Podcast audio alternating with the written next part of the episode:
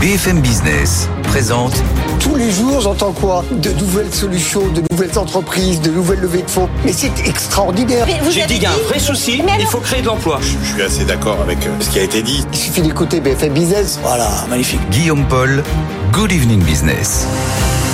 Il est bientôt 18h, soyez les bienvenus dans Good Evening Business. Dans l'actualité ce soir, ça se confirme, la France accélère dans la recherche sur l'intelligence artificielle. Paris va accueillir bientôt un laboratoire de recherche privé financé entre autres par Xavier Niel et par Rodolphe Saadé, le patron de CMA CGM. On va voir ça avec Frédéric Simotel euh, dans un instant.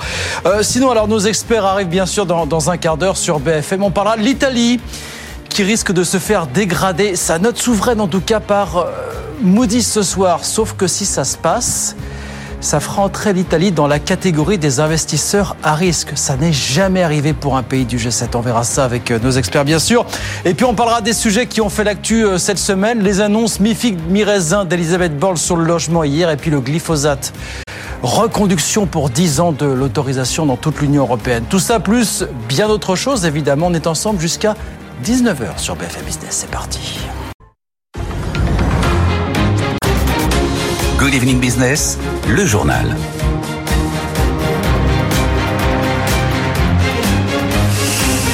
Donc, c'est la grosse annonce du jour. Paris va accueillir un premier laboratoire privé dédié à la recherche sur l'intelligence artificielle. Ils ont mis pour ça 300 millions d'euros sur la table. Ils se sont Xavier Niel, l'ancien patron de Google Eric Schmidt et Rodolphe Saadé, le patron de CMA CGM. Bah, qu'on va écouter d'ailleurs quelques secondes, Rodolphe Saadé. Le fait d'avoir ce type de projet à Paris, avec beaucoup de chercheurs qui se penchent sur la manière de trouver des nouvelles idées autour de l'intelligence artificielle, c'est tout à fait logique. Pas seulement pour nous en tant qu'entreprise, mais également pour la génération à venir. De les aider à concevoir, on l'espère, un monde meilleur, ou en tout cas avoir une perception du monde avec plus d'IA. Pour moi, ce que Xavier a lancé est tout à fait logique. C'est la raison pour laquelle nous avons décidé d'investir beaucoup d'argent dans ce projet.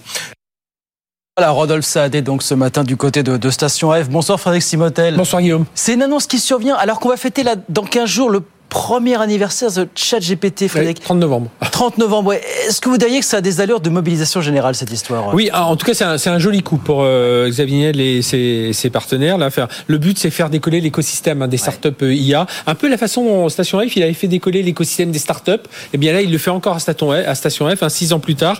Alors, certes, il existe déjà un écosystème hein, de, autour de l'intelligence artificielle. La France a lancé son plan IA pour former des talents. On a des supercalculateurs qui peuvent être utilisés par des startups. Mais là, voilà, il y a ce lancement, vous l'avez dit, d'un laboratoire privé baptisé QTI. Euh, le, le but, c'est publier des revues scientifiques, c'est des technologies en open source, donc voilà, pour que des chercheurs puissent venir euh, travailler sur les modèles de langage, entraîner des jeux de données. Ce qui est intéressant, c'est à la fois, on va le voir, un des cerveaux qui ont été recrutés, c'est euh, objectif avec avec euh, Rodolphe Saadé, c'est montrer aux entreprises, tiens, mais il vient, il met 100 millions, pourquoi pas vous Pourquoi vous venez pas nous rejoindre Et puis Eric Schmidt, eh bien là, c'est pour donner la caution internationale, Oui. de dire, bah, les capitaux, ça voyage. Hein. C'est pas parce qu'en France on, on met un peu moins, on compte en centaines de millions, alors qu'aux États-Unis on compte en milliards. Eh bien là, Eric Schmidt, c'est le petit appel du pied depuis euh, outre-Atlantique. Là, c'est un investissement de 300 millions de d'euros euh, quand on entend que OpenAI a déjà reçu 10 milliards de Microsoft et que derrière il y a des gens comme Google et Meta.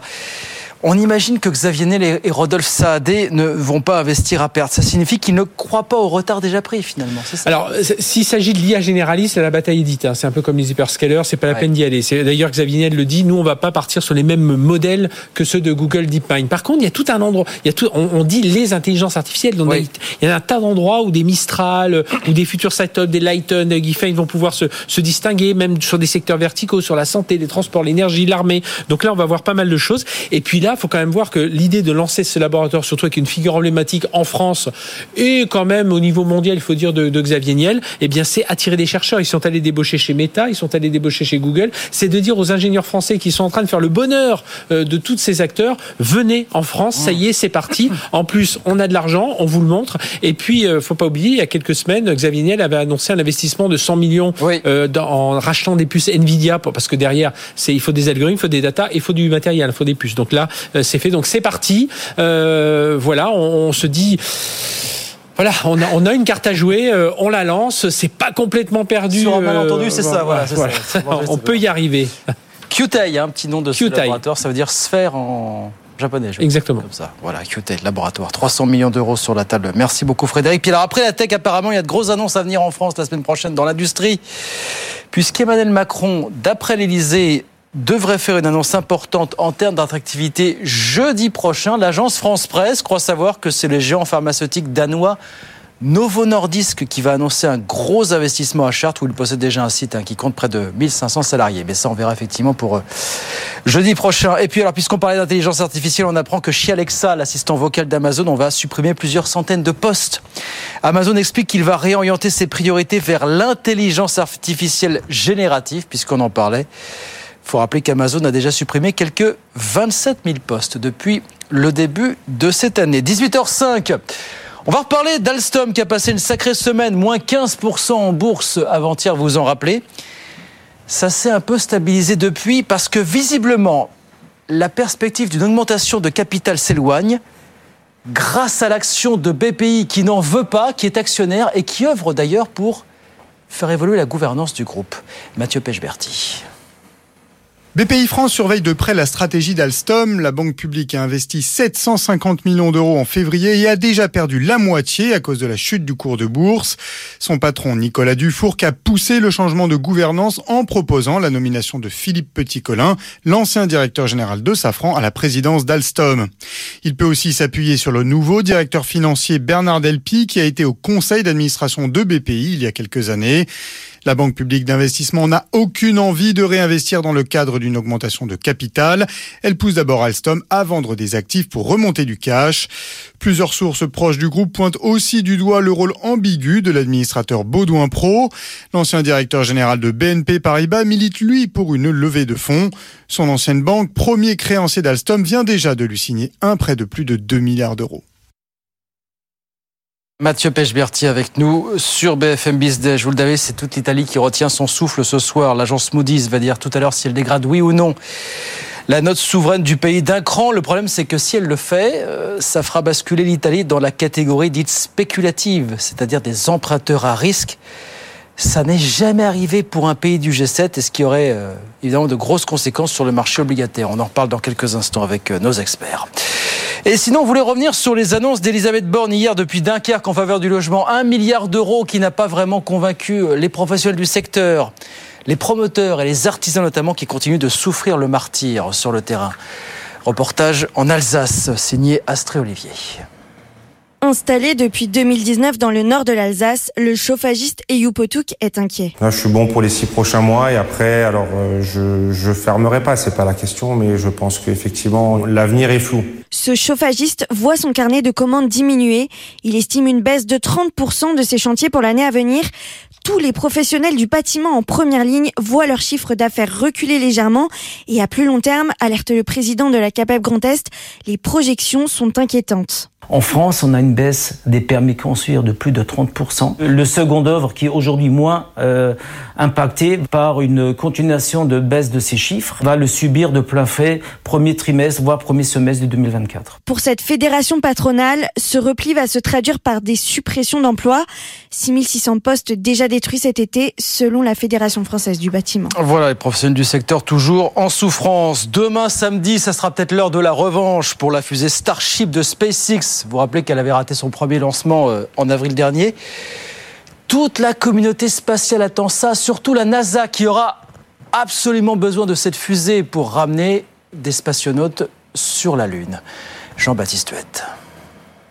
C'est le vol de vérité. Le vaisseau spatial Starship est censé convoyer des hommes sur la Lune en 2025 dans le cadre de la mission Artemis 3 et pourtant, il n'a toujours pas réussi à gagner l'espace. Le premier tir en avril dernier s'est soldé par un échec, explosion après 4 minutes et destruction par la même occasion du pas de tir. Un demi-échec en réalité, car c'est quand même un précieux retour d'expérience pour SpaceX. Il faut dire que faire décoller Starship, c'est une véritable prouesse. 120 mètres de haut, plus de 5000 tonnes, c'est un véritable mastodonte. En tout état de cause, pour nombre d'experts, cette mission Artemis 3 qui doit avoir le retour de l'homme sur la Lune accuse déjà beaucoup de retard. Même les combinaisons ne sont pas encore prêtes et c'est surtout un mécano spatial incroyablement complexe. Il faut déjà envoyer la capsule européenne Orion avec des astronautes à bord vers une future station spatiale.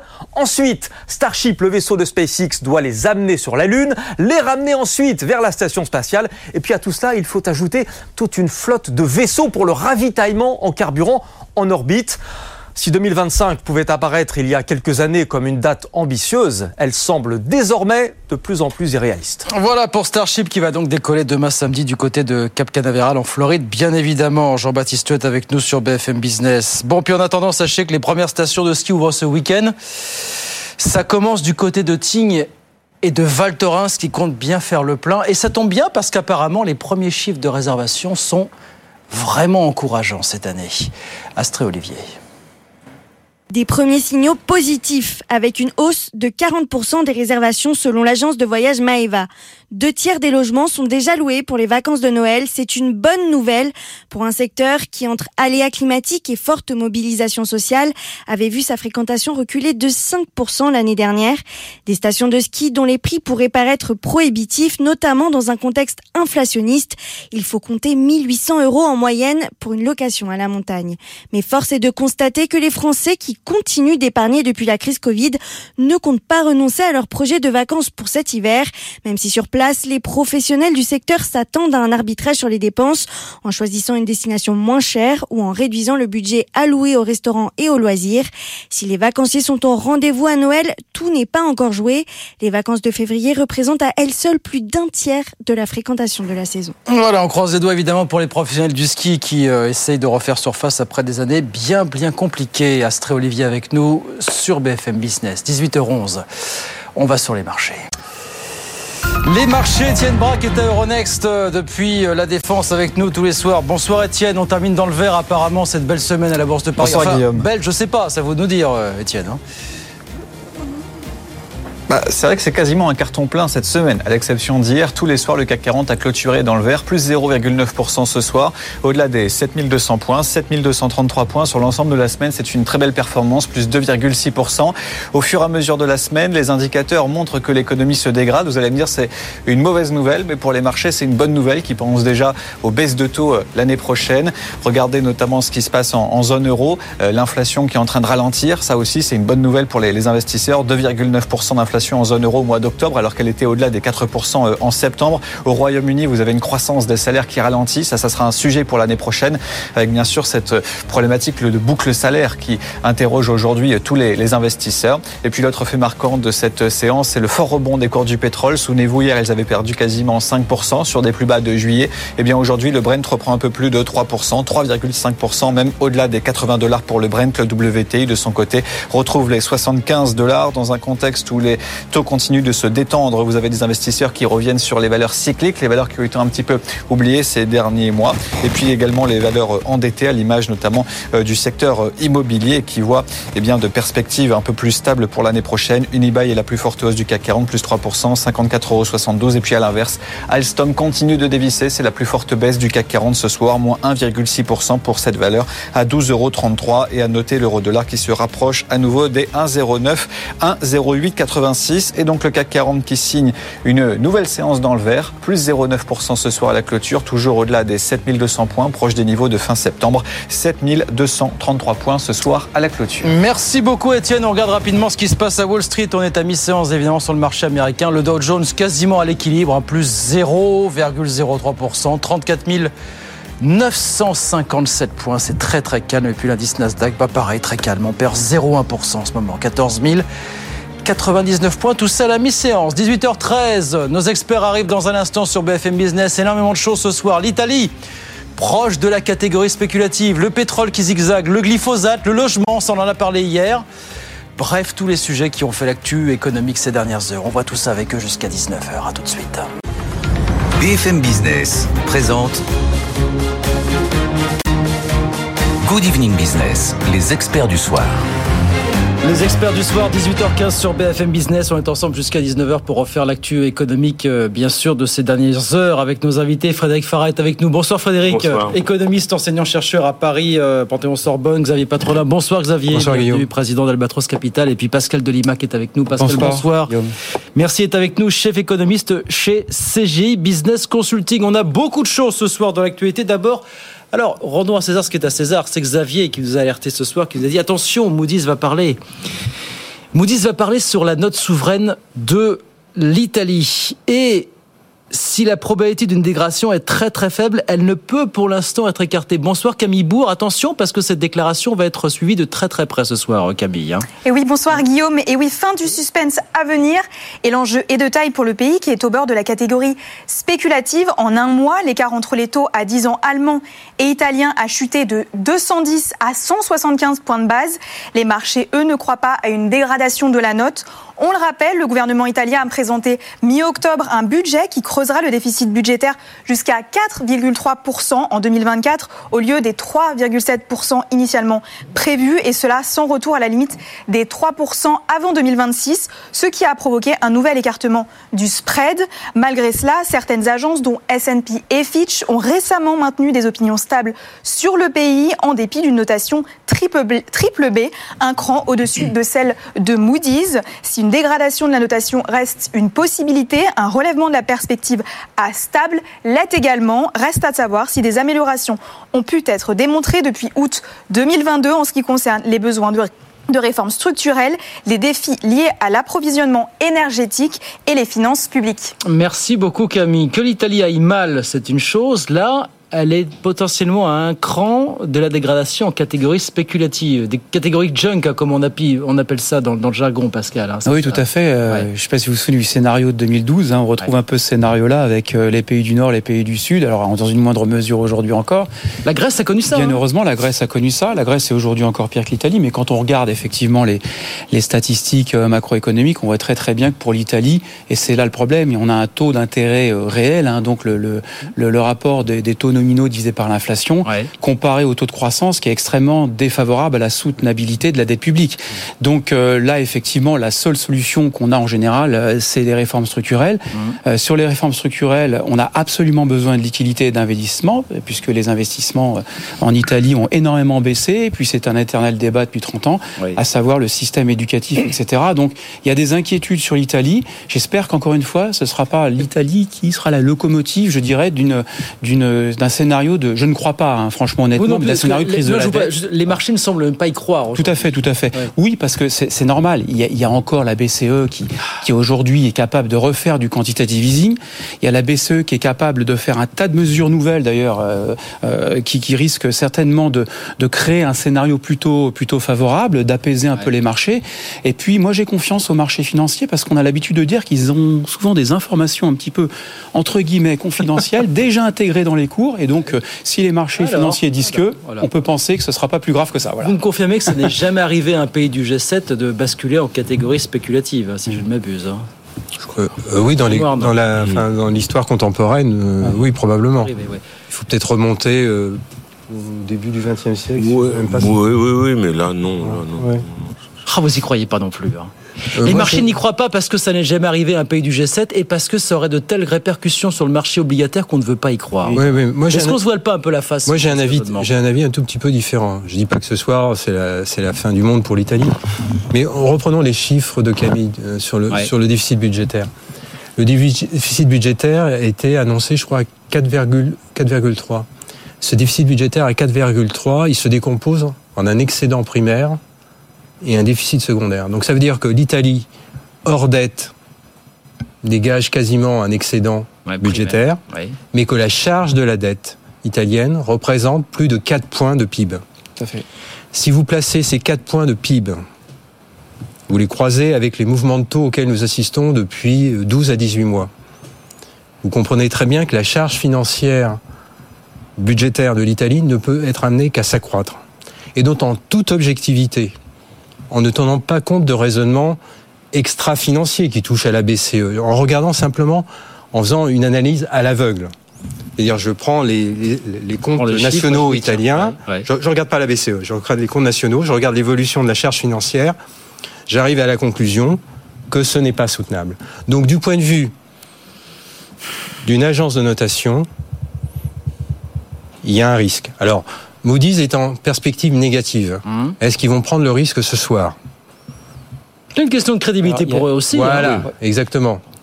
Mais je trouve que les fondamentaux de l'Italie continuent à se dégrader, surtout dans une perspective de remontée des taux, taux nominaux comme taux réels. Donc la charge financière va continuer à croître.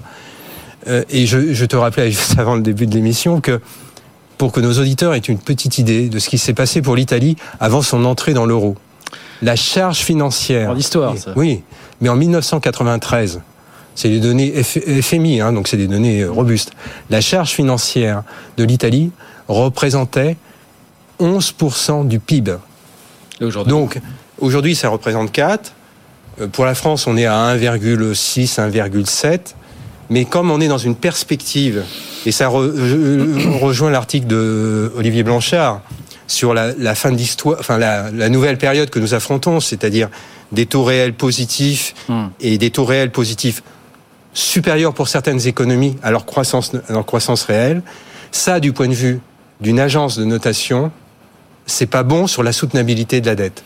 Donc mécaniquement, ça doit, ça doit donner une appréciation négative. Alors est-ce que l'appréciation négative est suffisante Est-ce qu'ils doivent aller un cran plus loin? Peut-être le feront-ils pas ce soir, mais en tout cas, ils sont clairement dans les starting blocks. Sur le papier, ça justifie. Après, politiquement, est-ce qu'ils vont le faire? Un, parce que c'est une question de crédibilité pour eux, et deux, parce que bah, on sait que ça entraînerait peut-être des répercussions assez notoires sur le marché obligataire, Frédéric. Voilà. Comment est-ce qu'on arbitre ça, même quand on est une agence euh, de notation indépendante, finalement? Pas comme on, on l'arbitre, mais c'est très intéressant ce qui se passe. Parce que si maintenant on se dit, en tenant compte de ce qu'on vient de dire, l'Italie devrait engager des réformes structurelles pour euh, renforcer son économie. Alors maintenant, si on regarde deux choses. Qu'est-ce qu'a fait l'Italie comme réforme structurelle et que fait l'actuel gouvernement? Comme réforme structurelle, l'Italie, depuis les années 90, a engagé une quantité de réformes du marché du travail indescriptible. La dernière, c'est Renzi. avec- euh, loi Treu, loi Biaggi, loi Renzi. La liste, elle est interminable. Et même, il y avait, j'ai suivi ces débats avec passion à l'époque en Italie, le fameux article 18 du statut des travailleurs de 1970 sur le licenciement et qui prévoyait la réintégration des travailleurs si le licenciement avait été jugé euh, abusif. C'est la gauche, Renzi, qui a fait sauter l'article 18. Ensuite, l'Italie, autrefois, vivait avec trois atouts qu'elle a vu disparaître. Le premier atout, c'était une monnaie faible. Le deuxième atout, c'était un mezzogiorno qui euh, prévoyait une main-d'œuvre bon marché, qui était disponible. On n'était pas encore à l'époque des localisations, etc. Et troisièmement, un État un peu à la française, même si c'est pas la même histoire, l'État italien n'a pas la même histoire, avec énormément euh, d'actifs et d'entreprises publiques qui pilotaient euh, plus ou moins avec bonheur et plus ou moins avec échec le, le comment l'économie italienne. Le grand artisan des privatisations de tout ça, ça a été Mario Draghi et Romano Prodi. Donc l'Italie n'a eu de cesse de faire ça. Et en plus, elle est vertueuse puisque elle a un excellent primaire. Un excellent primaire, ce que nous n'avons pas en c'est- France. C'est ce que nous n'avons pas. Elle, elle a une base industrielle supérieure à la nôtre. Elle est un meilleur exportateur Plus de TI, que, que- que- que nous. Euh, je veux dire. Balance des paiements. Et, et balance des paiements. Sauf que il y a le grand serpent de mer italien et tout le monde est au chevet de ce machin, c'est la productivité italienne. La productivité italienne, on a l'impression qu'elle se tasse et on se dit mais qu'est-ce qui arrive? Et on est très, euh, il y a toute une inquiétude. Et le grand malheur italien, qui est aussi le- la grande crise européenne qui je passe sous les radars en permanence, c'est la crise démographique. C'est-à-dire que euh, le- le- l'Europe, euh, globalement, et l'Italie en tête pour ça, vieillit. Évidemment, on va pas jouer le feu parce que après le marché obligataire japonais, si vous voulez un gros marché obligataire, prenez le marché italien et sachant que nous-mêmes dans nos banques, on a plein d'actifs euh, italiens, donc on va pas jouer avec les le feu en se disant euh, faisons les fous. Donc, mais le problème, c'est qu'aujourd'hui, il y avait une possibilité de booster un peu cette économie avec ce plan européen PNRR. Et là, il y a eu tout un débat comment mettre en place ces projets que l'Europe attend pour débloquer les tranches? L'équipe Draghi avait fait quelque chose. Ensuite, on en a gardé un peu de l'équipe Draghi avec Madame Meloni parce Mmh. qu'elle voulait montrer, comment dire, qu'elle était sérieuse économiquement. Et là, ça s'englue, et ça s'englue, et ça s'englue. Et donc, ils n'y arrivent pas. Donc, ils sont en train de se dire qu'ils vont perdre des tranches qui doivent venir les aider euh, pour relancer leur activité. Parce qu'en fait, surtout qu'il y a en plus un problème d'infrastructure qui est, qui est terrible en Italie. Et on l'a vu il y a quelques années avec les ponts, et ce fameux pont qui est tombé avec toutes les, les essais. Et donc, en fait, l'Italie, c'est un- une terre contrastée. Pardon, parce que c'est un truc qui me passionne. Donc, et qui est effectivement entre à la fois, on a l'impression que c'est un grand malade, et en même temps qui est bourré d'atouts. Donc, c'est- c'est c'est- c'est un pays euh, au contraste particulier. Bon, bon. Il nous reste trois minutes avant la pause. J'ai l'impression qu'entre la France, dernièrement, et c'est pas fini, Standard Poor's, on le rappelle, le 1er décembre, hein, et l'Italie, plus d'autres pays, on n'a jamais autant entendu parler des agences de notation que depuis euh, ces quelques mois, finalement. Le grand retour des agen- des agences de notation. C'est prélude à quoi, ça, pour, pour vous euh, Oh, De bah, nouveaux ça- soubresauts en Europe ou, ou pas, Pascal euh? Non, mais si vous voulez, c'est euh, c'est toujours la même histoire. C'est un peu comme en 2012, c'est-à-dire qu'on va essayer d'analyser une économie à travers euh, sa liste de réformes structurelles. Et d'ailleurs, les agences reprennent en critère hein, les réformes sur le marché du travail. Les agences pondèrent un, un peu toute l'économie quelque Ouais, part, très souvent aussi en intégrant euh, des, des facteurs euh, sociaux. Et là, euh, quand j'ai regardé effectivement la situation d'Italie, on avait quand même une situation nettement meilleure par rapport à la France. Euh, sur la question effectivement de la soutenabilité, on a une situation qui est pire. Euh, et les agences de notation ont tous ces critères de pondération parce que c'est l'aiguilleur du ciel, parce que dans une économie, et d'ailleurs la Commission européenne ne le cache pas, hein, lorsqu'elle lorsqu'elle fait des prévisions de croissance aussi, elle consulte aussi les agences de notation. Euh, lorsque les économistes de la BCE réfléchissent sur un sujet, on regarde tous les critères, il y en a une centaine, hein, il y en a plein, plein, plein, les critères des agences de notation, que ce soit sur le marché du travail, que ce soit sur la dette publique, que ce soit sur les, les, les réformes euh, sur, le- sur le marché des biens et services, tout est pris en compte et il y a des pondérations, c'est un, un calcul statistique très très précis. Je pense qu'il y a un retour en fait un retour post-Covid euh, d'un monde qu'on connaît, qu'on veut qu'il continue de la même façon. Et quelque part, euh, bah, je trouve que c'est peut-être dommage que ces agences de notation euh, aient finalement pignon sur rue sur l'actualité économique. On pourrait par exemple se focaliser davantage sur certaines régions, sur ce qui se passe dans certaines régions. On sait que l'Italie a énormément de, de, qualité et de talent dans les- dans, dans l'industrie manufacturière, par exemple, dans l'innovation et la recherche. Dans certaines régions, on parlait des mésojournaux, mais ça continue aussi. Il y a certaines régions qui, sont, euh, qui ont des spécificités qui, qui permettent d'être leader, par exemple, dans le, dans, dans le médical, dans tout le matériel euh, manufacturier et médical. Et donc tout cela euh, pourrait être mis en avant davantage que finalement une opinion générale. Bon, voilà. Mais elles sont là, elles ont pignon sur Est-ce que c'est même sûr. question Est-ce que c'est prélude à un nouveau coup de grisou Voilà, ce retour des, des agences de notation qu'on se remet à regarder de très hein. très Il faut près, pas Oui, une minute, le risque. une grosse, une 30 pour vous deux. Allez-y, voilà. Que Vas-y, Frédéric. Bon. est-ce que c'est De l'honneur.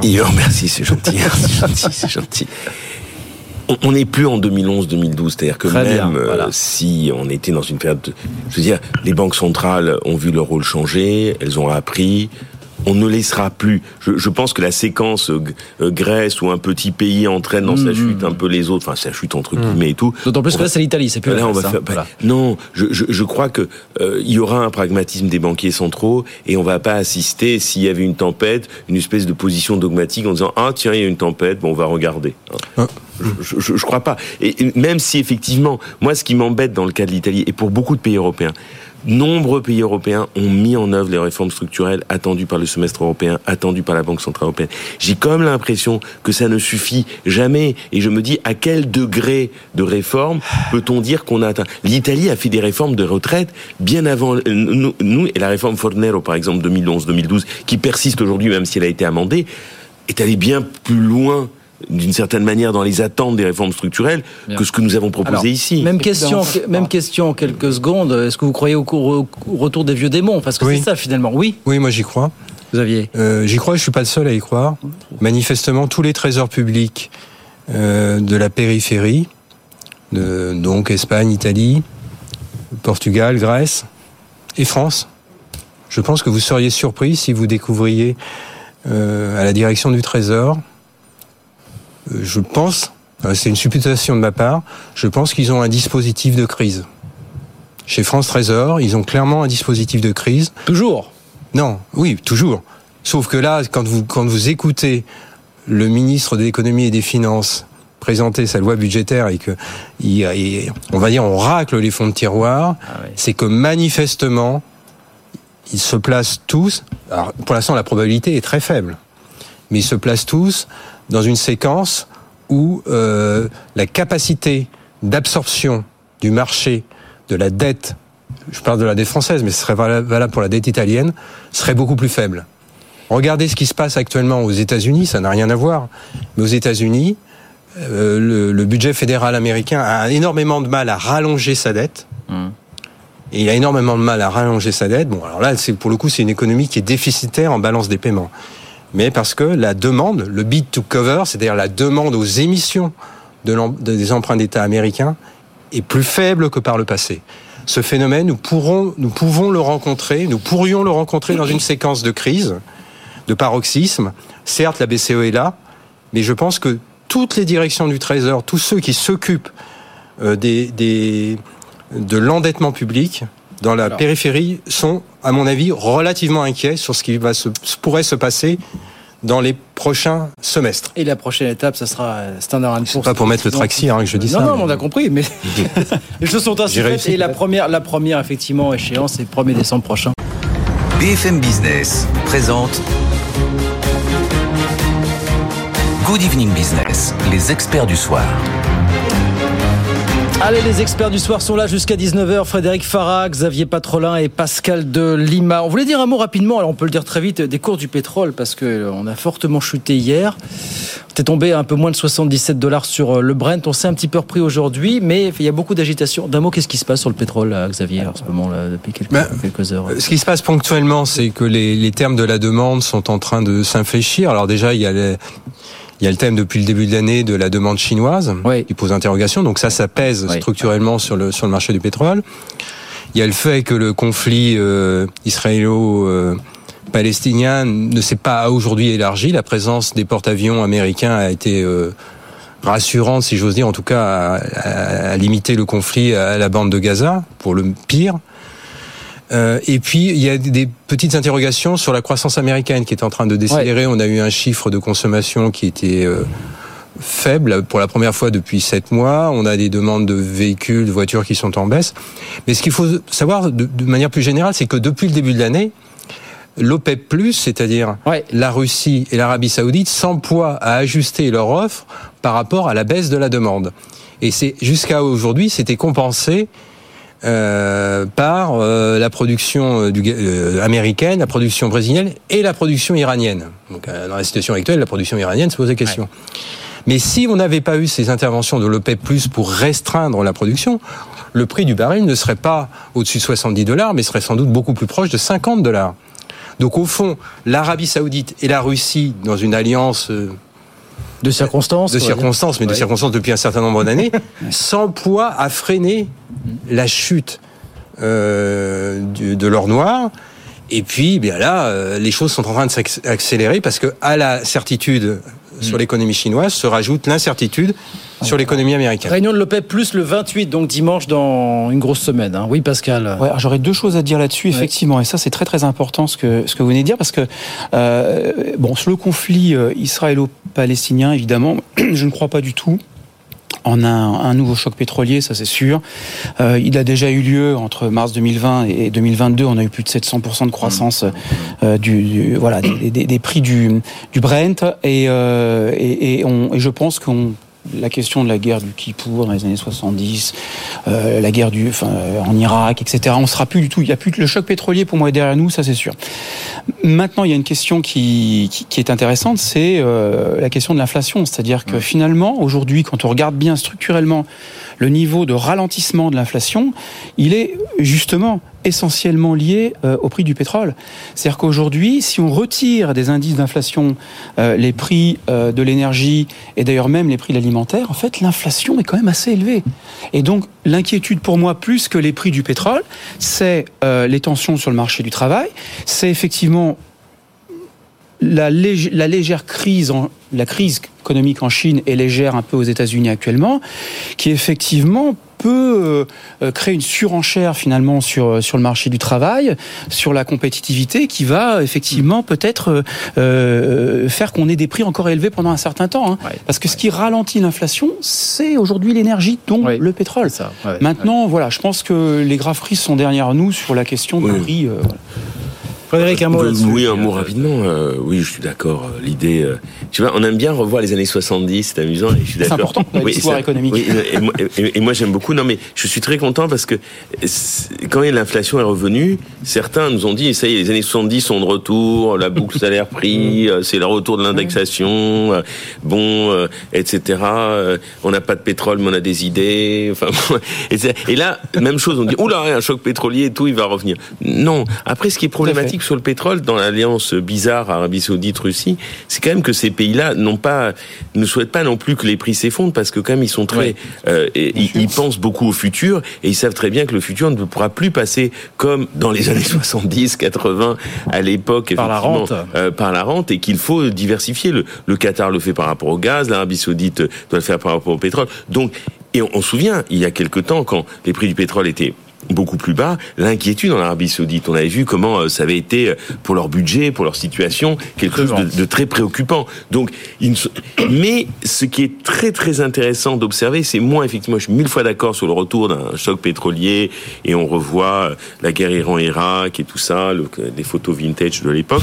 Euh, non, euh, simplement, ce qui est ce qui est ce qui est intéressant de voir ça, c'est la recomposition géopolitique qui se fait à travers ça. C'est ça qui est intéressant et de voir aussi, malgré tous les coups de boutoir européens contre l'économie russe, sa résilience et, Elle sa, a résisté, soli- la Russie, et- et- hein, et sa absolument. solidité, Oui, et qui se dit que même militairement, au moyen d'un, euh, comment dire, de pertes considérables, son appareil son, son militaire continue à fond, à tourner, et que dans la durée, ils se disent que c'est eux qui, qui, qui, qui vont, qui vont tenir, et c'est eux qui vont l'emporter par rapport aux, aux- aux autres. Et donc, ce qui est intéressant, le pétrole est intéressant de voir ce qui se dit géopolitiquement. Après, euh, euh, effectivement, il faut voir où en est euh, la, la, la croissance euh, mondiale. Et, de, et mais ça reste une question passionnante, mais effectivement plus dans les mêmes termes que qu'avant. Pétrole, pas mal de volatilité. On voit ce soir, si vous nous regardez la télévision, le Brent qui reprend un petit peu de terrain. On est remonté un petit peu plus de 80 dollars ce soir sur le, le baril de, de Brent. Et évidemment, on suit ça tous les jours sur, sur BFM Business.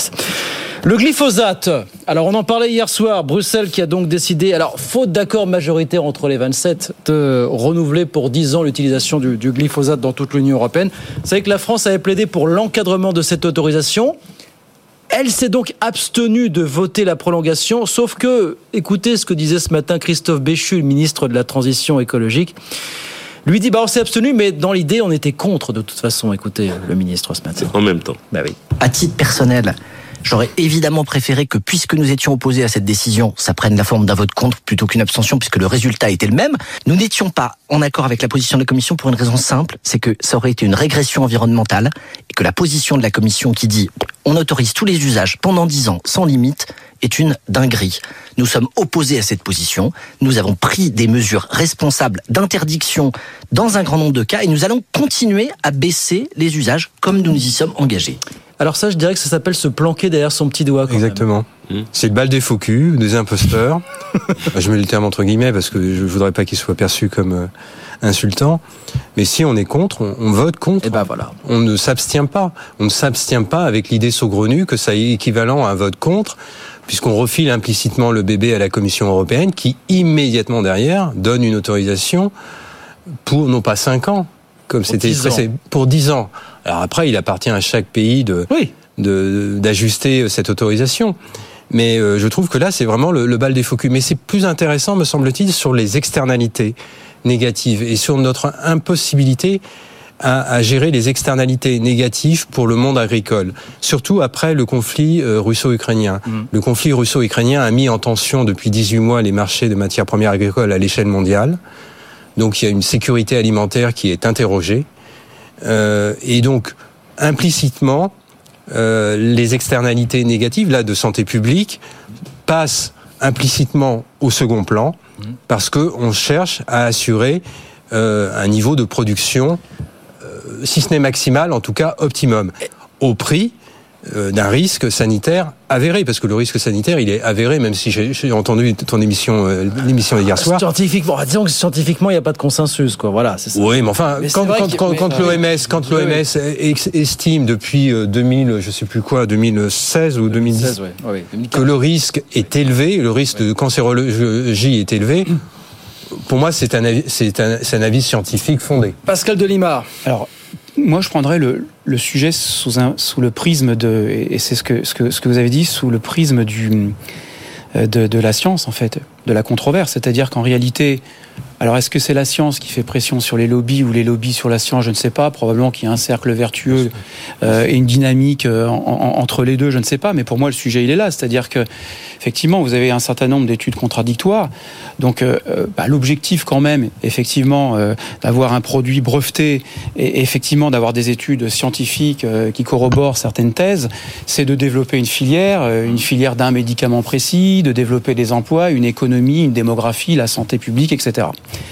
Mais effectivement, quand vous avez des études sérieuses et indépendantes, je précise par exemple pour le cas de la Covid que le gouvernement avait acheté directement euh, euh, effectivement les vaccins euh, vers Pfizer et qu'on estime que les scientifiques de Pfizer étaient objectifs, indépendants, etc. Heureusement, moi je l'espère encore aujourd'hui et j'ose y croire. Donc il n'y a pas non plus que du lobbyisme, il n'y a pas non plus que ceci, cela.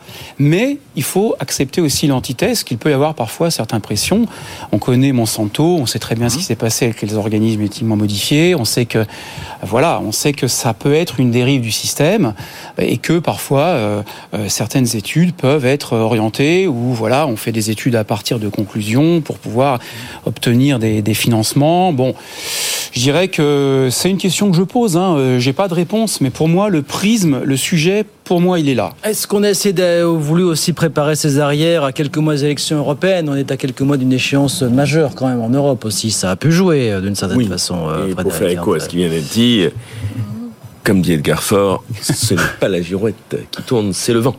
Donc, et euh, évidemment. T'attendais celle-là, quoi. Ce n'est pas la girouette qui tourne, c'est le vent. Euh, Ou on aurait pu faire euh, l'histoire du docteur Cueil, euh, qui dit que lorsqu'on pose un problème et qu'on ne peut pas y répondre, il faut faire taire la personne qui pose le problème. Donc voilà. Mais euh, alors plusieurs choses là-dessus. Au- Au-delà du, du débat, au-delà de l'utilisation encadrée, restrictive de l'affaire, etc., le message envoyé à l'opinion publique de manière globale est catastrophique. Est catastrophique. C'est-à-dire que euh, l'Union européenne, si on veut montrer aux uns et aux autres et nourrir toutes les idées comme quoi l'Union européenne eh bien, n'a pas le souci de l'environnement, est acquise complètement à des lobbies divers et variés, on ne s'y prendrait pas mieux. Je veux dire, le, le message, enfin en termes de communication politique, etc., si c'était En gros, c'est pas la peine de nous prendre un pacte vert si c'est pour prendre une telle voilà, décision. quoi. exactement. C'est-à-dire, c'est pas nous dire Green Deal ou je sais pas quoi, raconter des sauces pareilles, pour qu'à la fin, en plus, c'est un truc, même si les gens ne connaissent pas, pas plus que moi d'ailleurs scientifiquement la chose, mais ça résonne dans l'esprit de chacun comme quelque chose même si les gens peut-être ont tort, j'en sais rien, épouvantable, qui est perturbateur endocrinien, qui fait du mal à la santé, etc. Et donc, dans une période où il y a une méfiance pareille à l'égard des institutions nationales, européennes, c'est catastrophique. Deux, la France, cette position impossible qui, c'est quand le en même temps conduit à la schizophrénie. Hein, je veux dire, euh, c'est là où le docteur Freud euh, doit arriver tout de suite pour essayer de comprendre l'inconscient macroniste, euh, pour voir s'il y en a un. Et s'il y a un sur moi, donc dans, dans l'histoire, il faut poser la question. Et c'est impossible à comprendre. La France aujourd'hui, on, on l'attend à la fois pour faire des choses intéressantes. On l'a vu sur la réforme du pacte budgétaire. Elle essaye de se rapprocher de l'Espagne pour faire une proposition intéressante. Bon, l'Italie veut les suivre sans les suivre, on n'a pas bien compris. Et ça, ok, c'est un effort. On essaye de, de voir si la diplomatie française peut être autre chose qu'atlantiste. Là, sur un sujet majeur, qui est la transition énergétique, qui est sur l'écologie, l'environnement, on a une position. Et en plus, où on est chez les fous, parce qu'il dit une dinguerie, mais la dinguerie est dans son camp. Bien sûr. Je veux dire, elle est dans son propre camp. Ou pour ça qu'on s'est le plus haut, derrière Bruxelles. le plus voilà, haut représentant, la question c'est le ministre en charge, etc., vient devant les caméras et dit, moi, si ça avait été moi, j'aurais dit ça comme ça, mais finalement, là, Mais ça devient complètement illisible, incompréhensible. Et aujourd'hui, on se rapproche des élections européennes qui sont fondamentales. Il y a une poussée de l'extrême droite qui est massive dans le continent. Et qu'est-ce qu'on fabrique? On fait ça. Bon, ceux, ceux qu'on qu dit les choses les plus clairement, ce sont les agriculteurs, les syndicalistes de la FNSEA qui ont dit hier dans un communiqué on se félicite de cette, de cette prolongation parce que sinon. Si on interdit en France et pas ailleurs, on s'expose à une concurrence. On, on, ah, il y a des alternatives, de, de, oui, de l'association oui, mais on voit bien que l'Europe jamais à on peut, s'exposer à une concurrence déloyale de la part de certains, certains pays de l'Est, notamment pour ne, pour ne citer que finalement. Voilà. Oui, oui, tout à fait. Et la Naveva évoque le, évoque le navire. Évoque le navire, voilà. Bien. Euh, tout ça nous amène à parler nucléaire. Vous avez vu ce beau contrat qui a été annoncé hier soir par FH, contrat de 4 milliards d'euros avec EDF pour réaliser les, les, travaux de génie civil hein, des deux réacteurs euh, EPR qui devraient sortir de terre, qui devraient être opérationnels en 2035-2037 du côté de, de Panly en, en Seine-Maritime. Euh, comment ça devenir concret tout ça finalement? Voilà. Comment est-ce que vous regardez cette euh, Oui, d'autant plus que c'est une semaine assez riche pour la filière nucléaire, Ouais. puisque l'accord cadre sur la tarification avec EDF Voilà, et l'État a été a été avalisé. Ça devient concret cette relance du nucléaire, hein ou Oui, oui, ça devient ça devient concret. Euh, moi, j'aurais- je continue à penser que euh, l'EPR, c'est c'est probablement une technologie qui est, qui est surdimensionnée. Euh, vu la C'est pour ça que ça fragilité s'est pas vendu à l'étranger d'ailleurs. ou très peu, un peu, peu, en oui. Chine, mais très peu. Euh, moi, je pense que si on était pragmatique, je ferais une version améliorée du parc existant qu'on maîtrise bien. Il faut se souvenir que l'EPR, c'est une norme Siemens au fond, Mm. qui trouve euh, sa naissance euh, à la fin des années, euh, euh, je dis pas de bêtises, à la fin des années euh, 80, au début des années, des au début des années 90, il y a un, un accord Siemens-Framatome qui sera dénoué post-Fukushima, mais que l'EPR, au fond, c'est une norme essentiellement allemande et que les Français accompagnent le truc sans vraiment y adhérer. Sachant que derrière, on a rajouté, euh, post-Fukushima et post-événement du 11 septembre de 2001, on a rajouté des normes de, de sécurité à tout va. Donc c'est une technologie qui est assez onéreuse. Euh, Est-ce qu'on arrivera à bien contrôler les prix? Bah, C'est la question pour pour FH. Hein. C'est un, un beau contrat, 4 milliards. Est-ce que ça va pas déraper? Parce que il y a quelque- comme, comme quelque chose. Non, non. Il y a quelque chose d'étonnant. C'est que le consortium Bouygues, Vinci, qui est- a- a- a- intervient sur la première tranche, bon, avec les dérapages qu'on connaît, les risques sur le ciment. Enfin, il y a eu toute une série de dérapages, hein, puisqu'on est à 13 ou 14 années de de construction, que ce, ce consortium n'a pas été retenu. Alors moi, je ne sais pas pourquoi il n'a pas été retenu. Est-ce que c'est le moins 10 ans Est-ce que.